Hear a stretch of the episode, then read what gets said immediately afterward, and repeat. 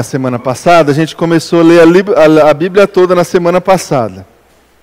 Não é? A gente assumiu o compromisso aqui. A gente começou Gênesis capítulo 1 na, no domingo passado. E aí, durante a semana, eu sei que você leu Gênesis capítulo 2, Gênesis capítulo 3, 4, 5. E agora a gente vai Gênesis capítulo 6, a partir do versículo de número 9. Esta é a história da família de Noé. Noé era homem justo, íntegro entre o povo da sua época. Ele andava com Deus. Noé gerou três filhos: Sem, Cã e Jafé. Ora, a terra estava corrompida aos olhos de Deus e cheia de violência. Ao ver como a terra se corrompera, pois toda a humanidade havia corrompido a sua conduta, Deus disse a Noé: Darei fim a todos os seres humanos, porque a terra encheu-se de violência por causa deles. Eu os destruirei com a terra. Você, porém, fará uma arca de madeira de cipreste divida-a em compartimentos e revista-a de piche por dentro e por fora. Faça-a com 135 metros de comprimento, 22 metros e meio de largura e 13 metros e meio de altura. Faça-lhe um teto com um vão de 45 centímetros. Entre o teto, eu acho que esse vão é para pescoço da girafa, não é? Eu acho. Entre o teto e o corpo da arca. Coloque uma porta lateral na arca e faça o andar superior eh, no meio, no médio e um, um médio e um inferior. Eis que vou trazer águas sobre águas, o dilúvio, para destruir debaixo do céu toda criatura que tem fôlego de vida. Tudo que há na terra perecerá mas com você estabelecerei a minha aliança, e você entrará na arca com seus filhos, sua mulher e as mulheres dos seus filhos. Faça entrar na arca um casal de cada um dos seres vivos, macho e fêmea, para conservá-los vivos com você. De cada espécie de ave, de cada espécie de animal grande, e de cada espécie de animal pequeno que se move rente ao chão, virá um casal a você para que sejam conservados vivos. E armazene todo tipo de alimento para que você e eles tenham mantimento.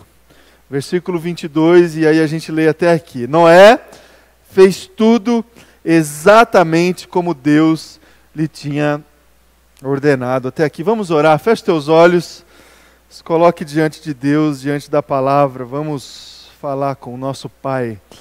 Obrigado, Deus, por esse tempo aqui, obrigado porque nós temos hoje, Deus, aqui nesse lugar total, Deus, condição de ouvir a Sua voz, de ouvir a Sua palavra. Que a gente faça isso pela ministração do Teu Espírito Santo, Deus. Em nome de Jesus, Pai. Porque se o teu Espírito Santo não falar conosco, aquilo que a gente ouvir, aquilo que a gente falar, que a gente compartilhar, serão apenas informações, conhecimento, mas se o que for ouvido aqui acontecer debaixo da ministração do Teu Espírito Santo, a gente vai receber vida, esperança, transformação. Que seja assim, Deus, nas nossas vidas, que o Senhor fale conosco é, em nome de Jesus, pela Sua palavra. Que seja assim. Amém e amém. Amém, irmãos. Amém? No domingo passado, nós começamos essa série de mensagens sobre o livro do Gênesis. Obviamente que a gente não vai conseguir estudar o livro todo em um mês, mas estou pegando alguns textos mais conhecidos, mais chaves assim desse livro para a gente elaborar aqui e expor o, o texto e as lições que a gente consegue extrair desses textos que são tão fundamentais e importantes para a nossa caminhada de fé, para a nossa caminhada é, de submissão a Jesus. E também aproveito o momento do ano para fazer isso. Né? Nós estamos hum, iniciando o ano de 2020 e com ele assumindo alguns desafios, algum, alguns ideais no nosso coração que a gente considera que a gente vai conseguir é, ir atrás nesse novo ano. Né? A gente normalmente faz essa projeção na nossa vida diante daquilo que a gente gostaria que acontecesse na nossa caminhada. Então, aproveitando essa época do ano, início do ano, é, também para elaborar aqui as nossas reflexões em cima do livro do Gênesis. No domingo passado, eu li aqui com vocês o relato da criação. O relato que está contido lá no começo da Bíblia, no capítulo 1 do Gênesis, onde Deus é, criou todas as coisas. Para mim, no meu coração já há algum tempo, e eu compartilhei isso com vocês no domingo passado, a grande mensagem que está contida dentro da narrativa da criação é a mensagem da contemplação e do descanso. Né? O dia, para mim, importante é o sétimo dia, onde Deus contemplou, onde Deus descansou, onde Deus estabeleceu ali um modelo, um paradigma que depois viria. Ah, que depois viria a ser, dentro da confecção da, eh, nação de Israel um dos mandamentos, o quarto mandamento. Para a gente guardar o dia do descanso. Eu conversei sobre isso no domingo passado, porque assim, talvez esse seja um dos temas mais negligenciados na caminhada da vida cristã. O descanso, o sábado, o como que a gente pode inserir esse mandamento na nossa vida, na nossa prática, e o como que a gente deve inserir esse mandamento no nosso dia a dia para que a gente possa experimentar, desfrutar de tudo aquilo que Deus tem para nós, de tudo aquilo que Deus tem para nossa casa, de tudo aquilo que Deus tem para o nosso ministério, para o nosso trabalho. Esse conceito do descanso e do sábado tem tudo a ver com a nossa vida, com o nosso dia, com aquilo que a gente faz. Por isso que essa é a grande mensagem que está contida na narrativa da criação. Na minha opinião, muito mais do que saber como é que foi que Deus criou, não criou, como é que aconteceu o milagre, como é que ele conseguiu fazer isso em seis dias, sabe? Essas discussões que não levam a lugar nenhum. A mensagem que está contida no relato da criação é o sétimo dia. Deus viu que tudo o que ele fez foi bom, ele desfrutou, ele contemplou, ele criou o homem também para contemplar, para dominar a criação, e ele estabeleceu um paradigma de vida, o sétimo dia, para a gente descansar, desfrutar, e conversei sobre isso com vocês no, no, no domingo passado. Hoje, é, Gostaria de conversar com você em cima desse do relato da narrativa da Arca de Noé sobre também alguns pontos importantes para a gente considerar nesse início de ano para nossa caminhada de fé, para nossa caminhada, para nossa espiritualidade. Alguns pontos, pontos que dizem respeito à nossa salvação. Fazer uma pergunta para você responder só para você, aí no seu lugar, na sua reflexão, na sua mente, naquilo que você está pensando. Você tem certeza da sua salvação? Sem convicção. Você você está preparado para responder a qualquer que lhe pedir a razão da esperança que há em você? Isso aqui está lá em 1 Pedro, capítulo 3, versículo 15. Estejam sempre preparados para responder a qualquer que lhe pedir a razão da esperança que há em vocês. Hebreus capítulo 10, versículo 22. Aproximemo-nos de Deus com um coração sincero e com plena convicção de fé. Irmãos, a falar sobre fé, sobre essa experiência, essa palavra, esse conceito que está contido em toda a Bíblia, é um desafio porque há algumas distorções no entendimento a respeito da fé. Essa cabeça hoje, e acredito a cabeça do ser humano ao longo de toda a história, funciona é, uma forma limitada, uma maneira muito prática, uma maneira muito consequente diante das coisas que a gente faz ou deixa de fazer. E a gente limita muitos conceitos espirituais, bíblicos, à forma como a gente pensa sobre a vida e sobre as coisas.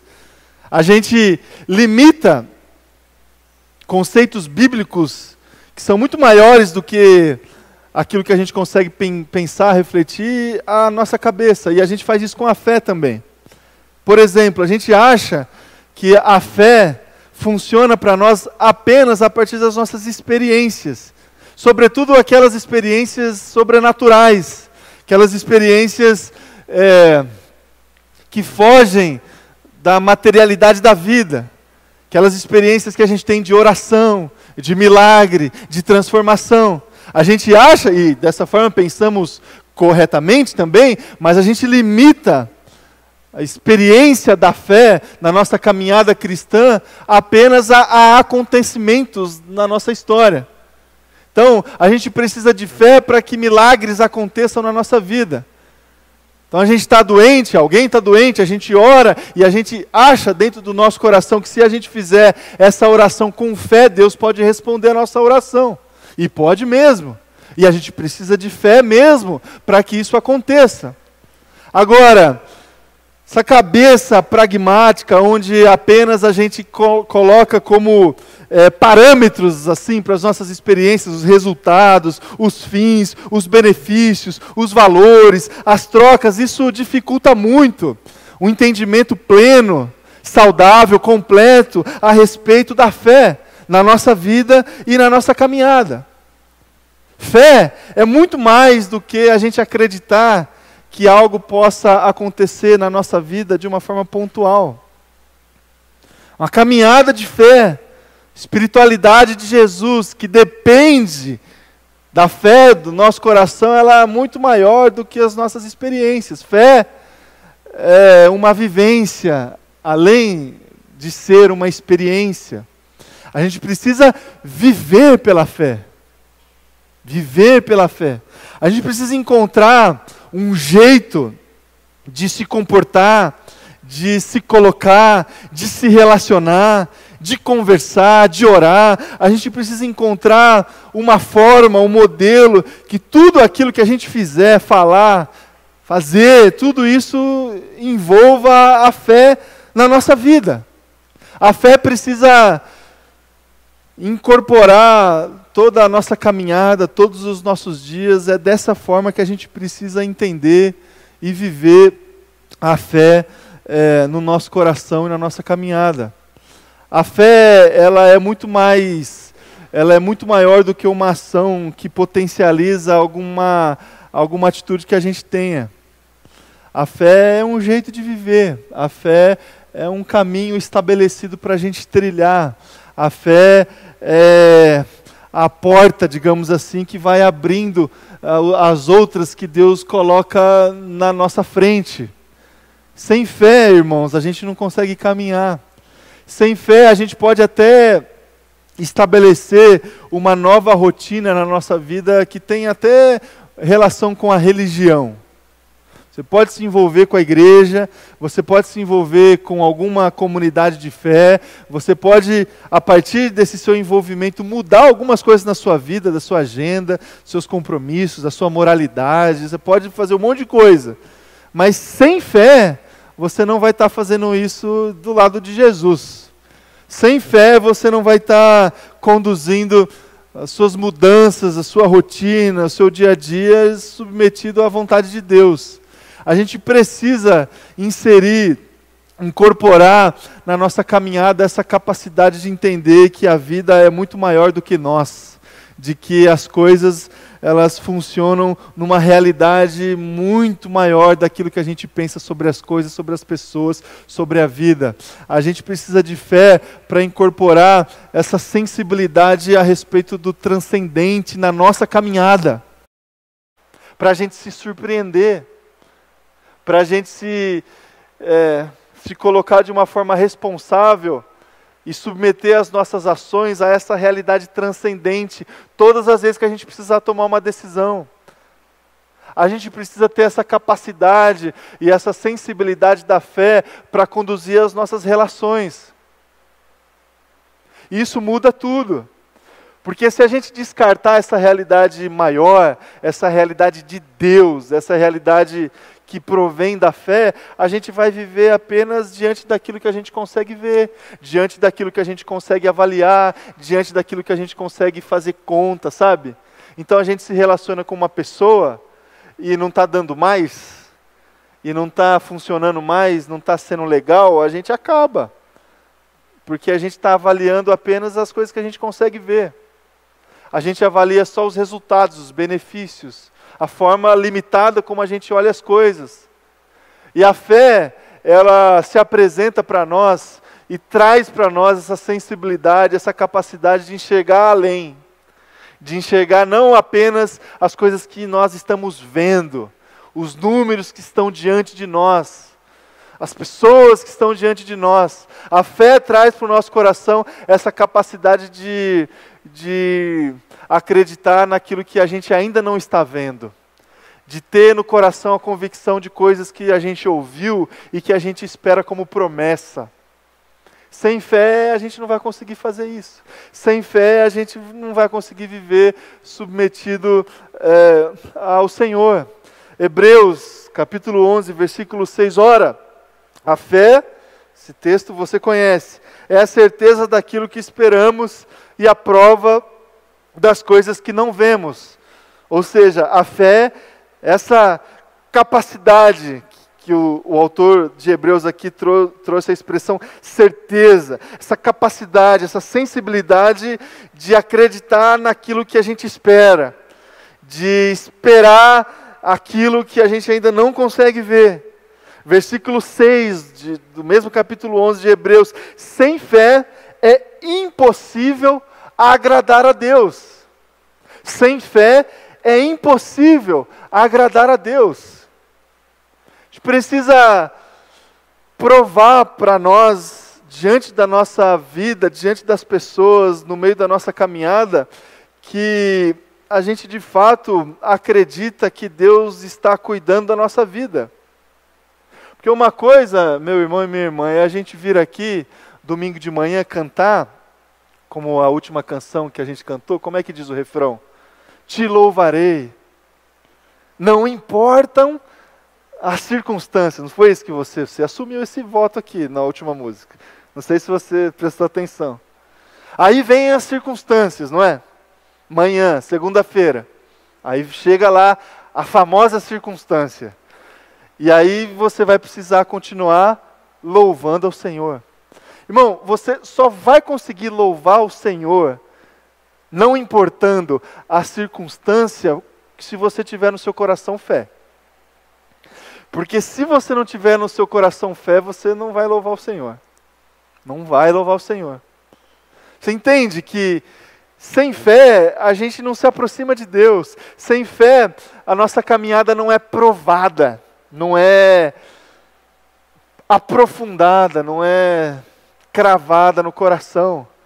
Sem fé, as nossas declarações elas não passam de palavras ao vento.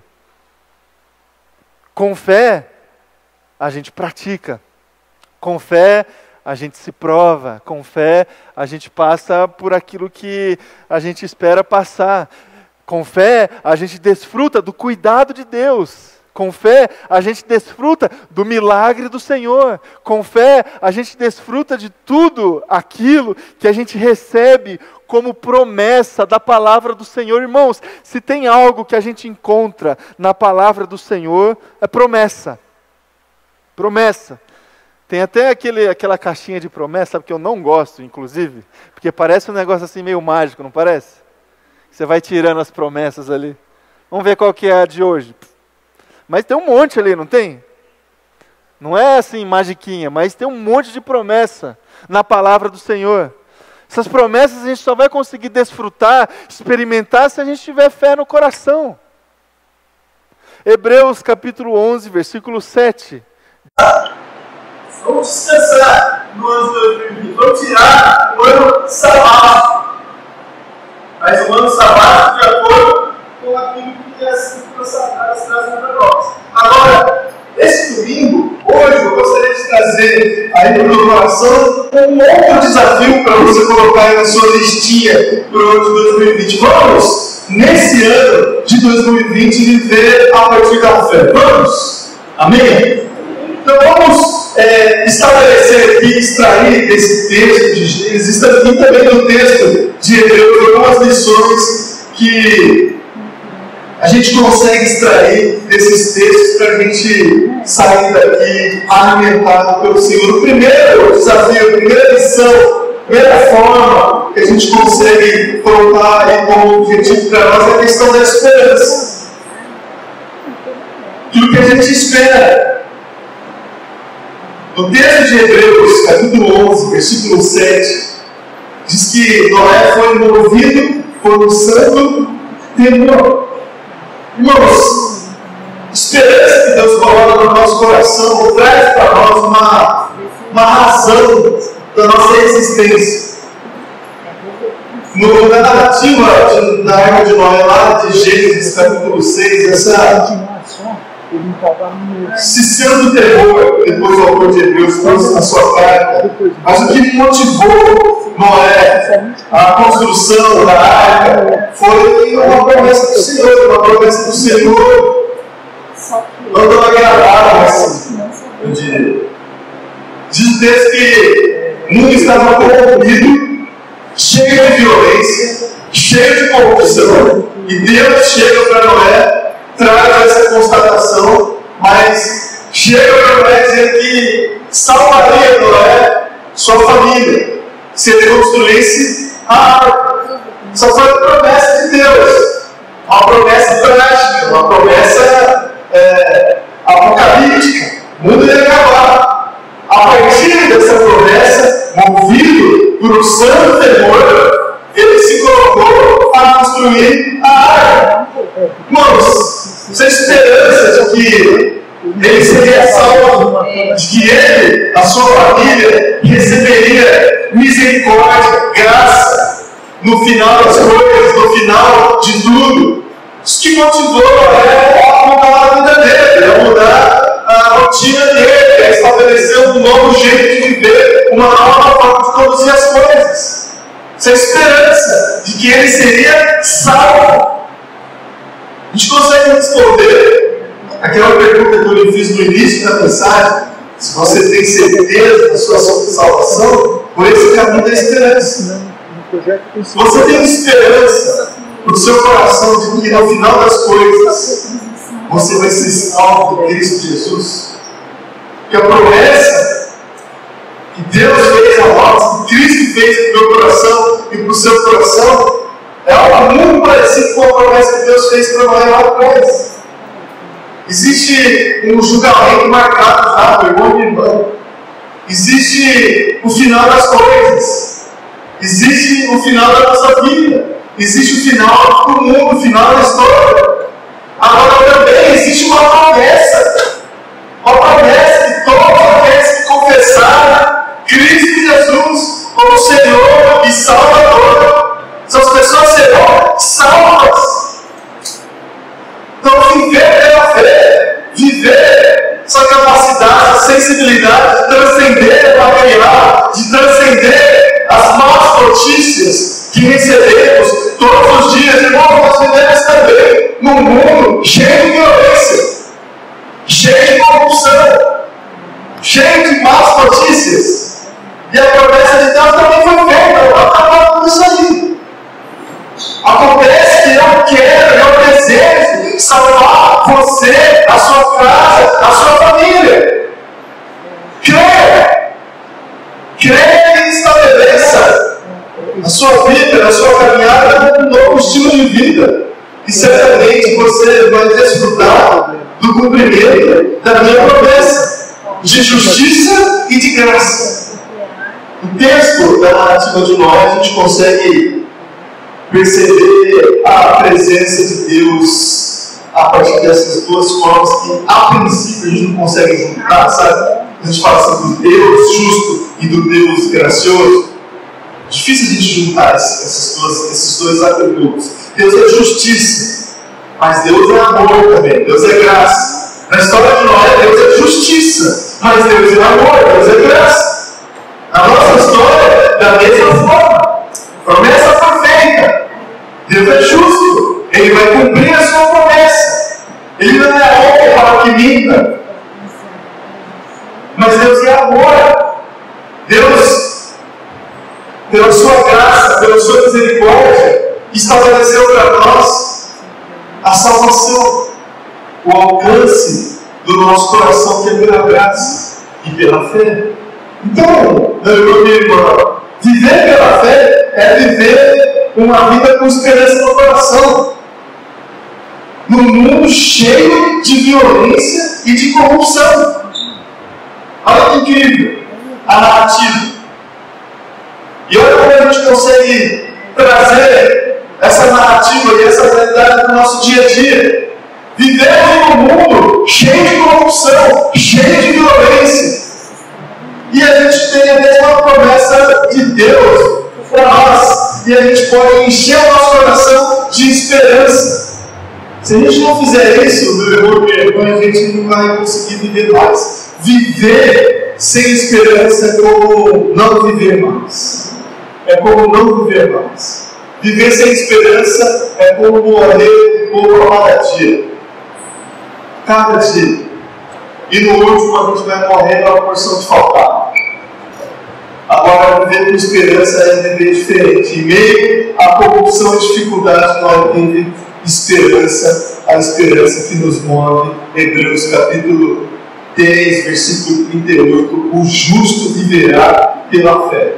Quem é o justo? Aquele que, diante da justiça de Deus, foi é, agraciado, foi colocado à direita de Deus e recebeu a terra por herança, vida eterna por herança. O justo viverá pela fé. Segunda lição que eu trago no teu coração tem a ver com obediência. Hebreus capítulo 11, versículo 7, diz lá que Noé construiu uma arca. E lá na narrativa de Gênesis capítulo 6, Noé construiu a arca do jeito que Deus queria. Os pedidos que Deus colocou lá para ele fazer, da forma como Deus colocou para ele fazer. Irmãos, quando a gente recebe a notícia, a promessa de Deus, isso gera esperança no nosso coração. Isso traz para nós esse sentido para a nossa vida.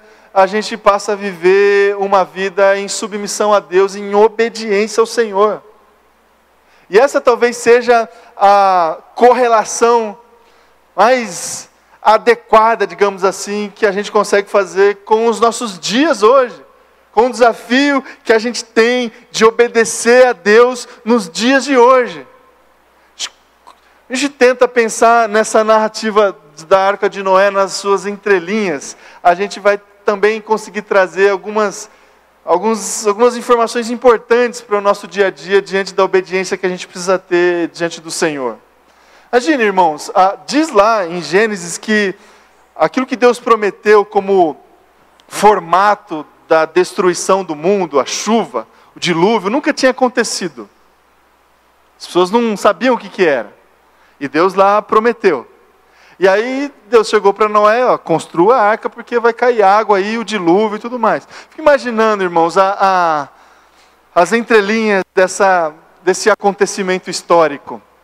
E é histórico mesmo.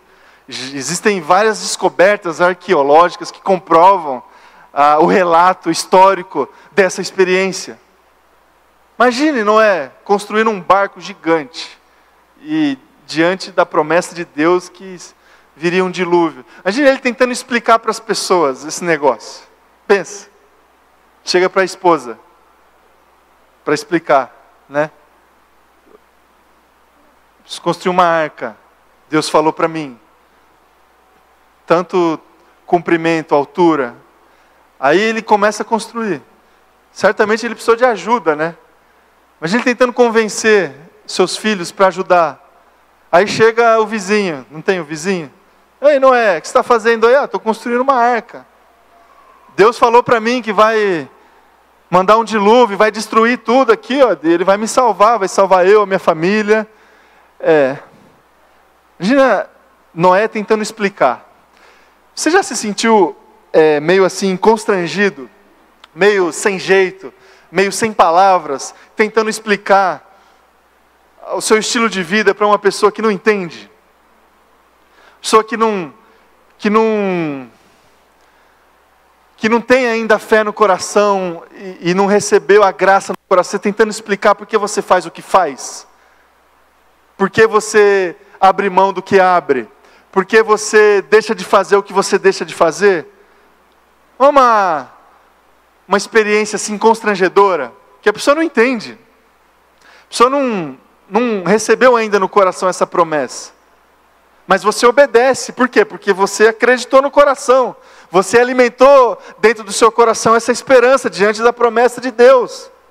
Diz que a mensagem, a mensagem da salvação é loucura para os que estão perecendo, mas é poder de Deus para os que estão sendo salvos.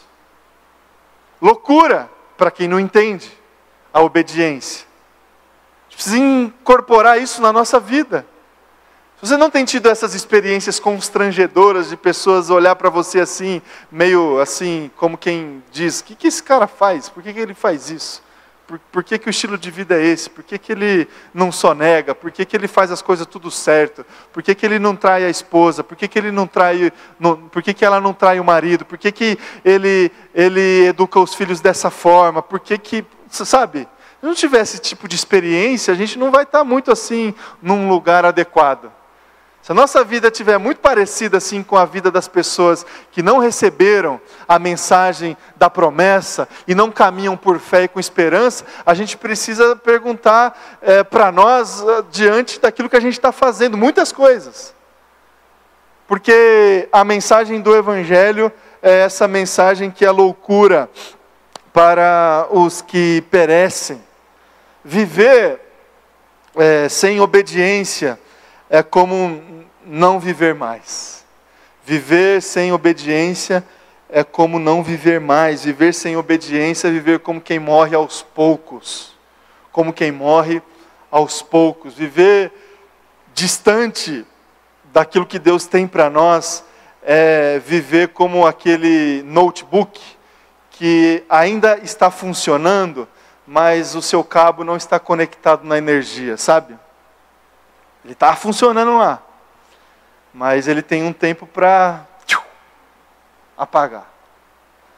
Viver sem obediência é, é, achar que a gente tem a nossa vida no controle, é, a gente pode até achar que a gente está trilhando a nossa caminhada diante daquilo que a gente deseja, diante dos nossos sonhos, mas uma hora a tela vai apagar.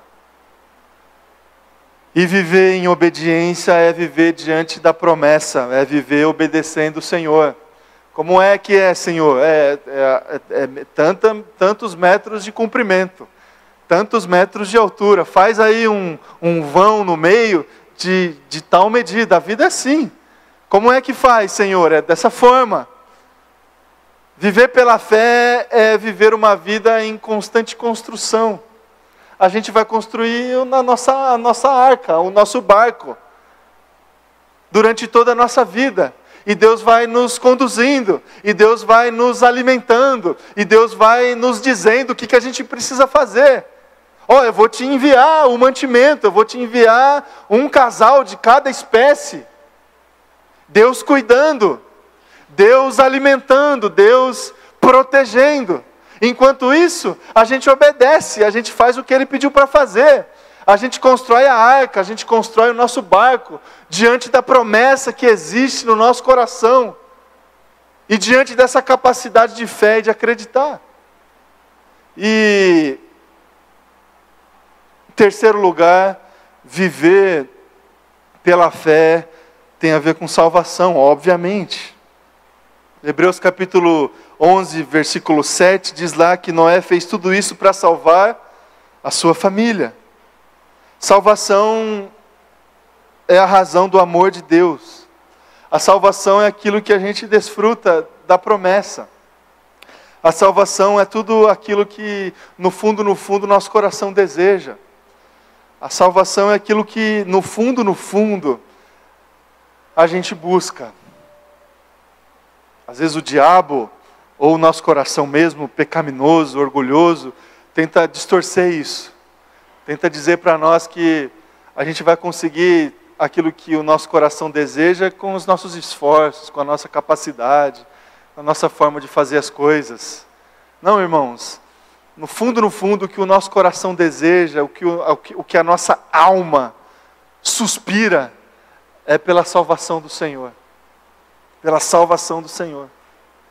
E a gente só vai conseguir obter a salvação do Senhor se a gente viver pela fé. A narrativa na história de Noé, Gênesis capítulo 6, isso aconteceu.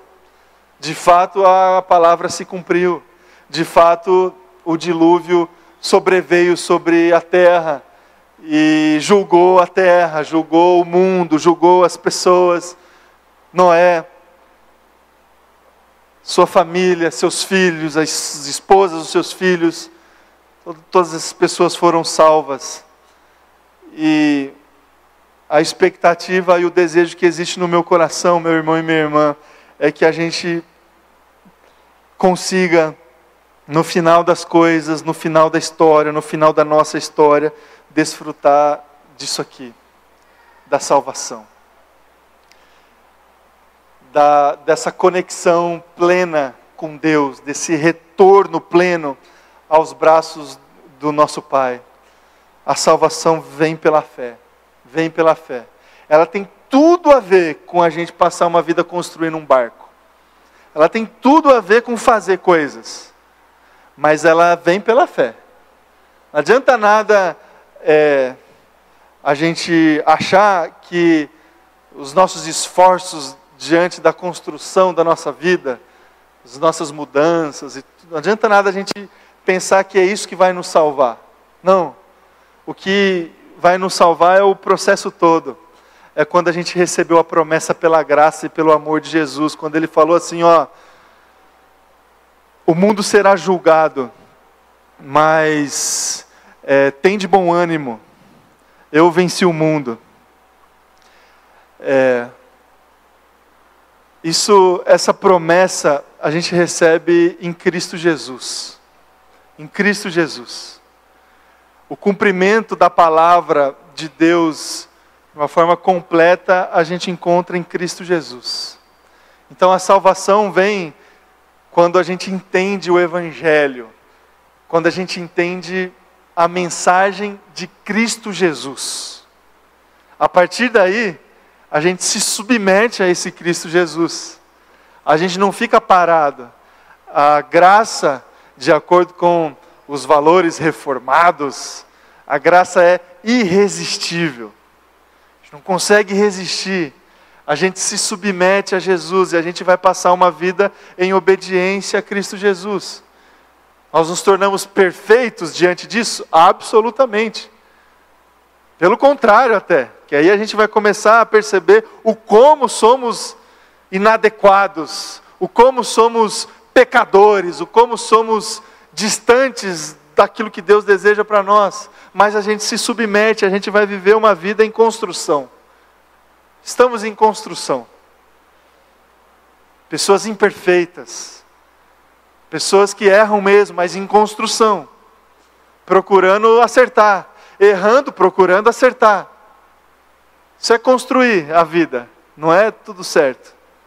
A gente pode até medir. Eu fiz um, essas. A Priscila vai brigar comigo, porque ela vai lembrar da história. A gente está montando o um quartinho lá do Caio. E eu, gosto, eu sou do cara que gosta de fazer as coisas, sabe? E, né? e aí precisava fazer umas gavetas lá no, no, no guarda-roupa. Aí eu medi certinho as, as madeiras tal, que eu tinha que.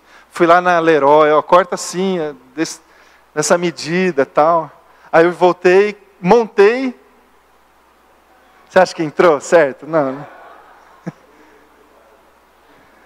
É, a nossa vida é assim, a gente constrói, mas não, nem sempre vai entrar certo. Aí a gente faz de novo. Ou a gente pede ajuda, né, amor? Um profissional. É, a gente constrói a nossa vida e a gente vai precisar refazer às vezes, desmontar e faz de novo. E lá no final, é, a gente vai desfrutar da salvação. Da salvação. Que seja assim, que no seu ano de 2020 você consiga viver pela fé. Amém? Vamos orar.